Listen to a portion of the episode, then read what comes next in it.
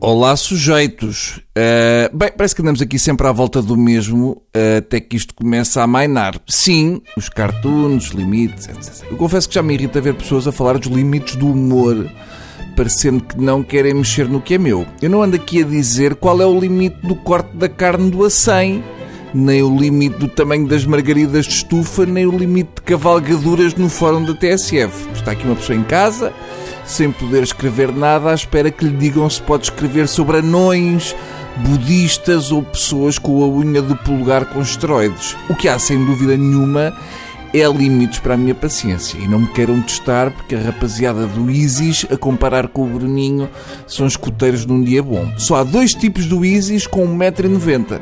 Não aceitou ninguém com mais de 1,90m por causa da altura das grutas. Se há coisa que me irrita é ver pessoas que só se riem quando alguém cai na rua virem dar palpites sobre o humor e os seus limites. Como se não bastassem os que estão vivos, agora foi Dom Duarte Nuno de Bragança que afirmou que o jornal Charlie Hebdo é um pasquinho nojento, adiantando ser completamente inaceitável o que fazia. Ui, não me digas que o jornal Charlie casou com uma prima-direita ou com uma irmã. Eu não quero estar a entrar em comparações, mas acho menos nojento um cartoon do Charlie que o Duarte com aquele bigode a comer sopa. Eu prefiro jantar fora com um cartoon de Maomé do que com o Dom Duarte, porque em termos de pilosidade facial, a do de Bragança é muito mais ridícula. Diz o Dom Duarte que insultar as pessoas tem consequências e foi mais longe ao dizer que não fazem sentido nenhum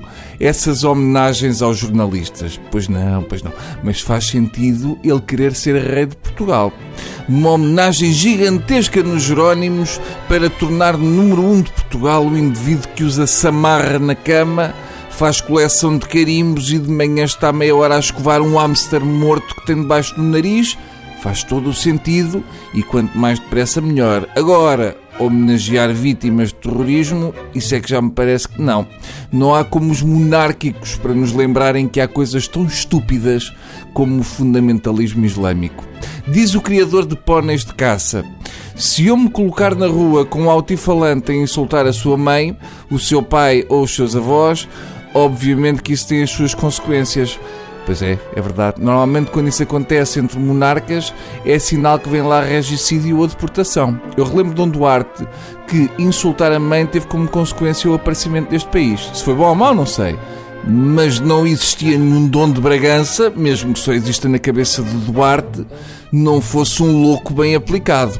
Eu gostaria também de relembrar o Duarte que o jornal Charlie nunca insultou a mãe de ninguém e que não foi para a rua com o megafone, uma vez que os cartoons, ao contrário dos reis de cartão, não falam e só os leem quem quer. Portanto, a comparação é ridícula e só faz sentido porque Dom Duarte ainda vai ao supermercado de charrete. Até amanhã, plebeus.